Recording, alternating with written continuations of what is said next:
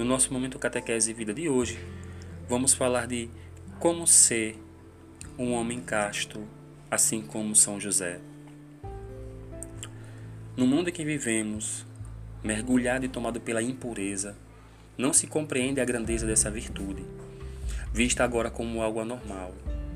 O fato é que só em Deus podemos ser felizes e para estar nele precisamos ser como Jesus, possuir e imitar suas virtudes, viver seu evangelho. E para isso precisamos tomar grandes e santas decisões que irão nos levar à meta, que é o céu. Seu Pai Nutrício é um meio excelente de assemelharmos-nos a Cristo, pedindo ao casto José que também nos eduque, como fez ao seu menino. Pode-se definir a castidade como uma virtude sobrenatural moderadora do apetite genésico. É uma virtude verdadeiramente angélica porque faz o homem semelhante aos anjos. Mas é uma virtude delicada e difícil, cuja prática perfeita não se alcança ordinariamente, mas à base de uma cotidiana vigilância e de uma severa austeridade.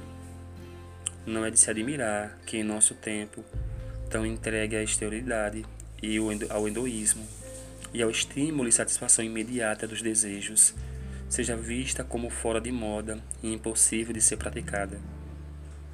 Por isso, São José é um modelo atualíssimo para os cristãos.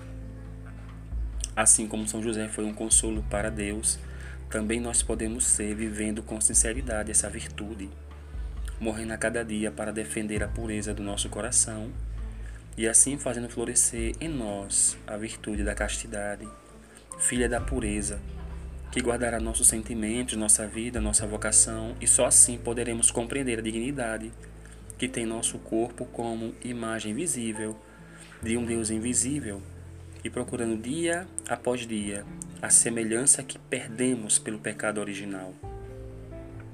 Viver a castidade é motivo de grande liberdade.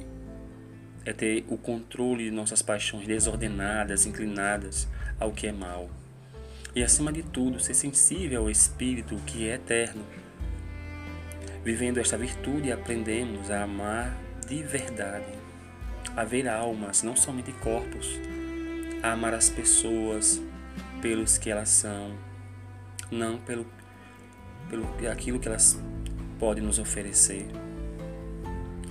Se na vida não há nada mais importante que amar, amar a Deus e ao meu próximo, animemo-nos então a viver a castidade, que é a escola do amor.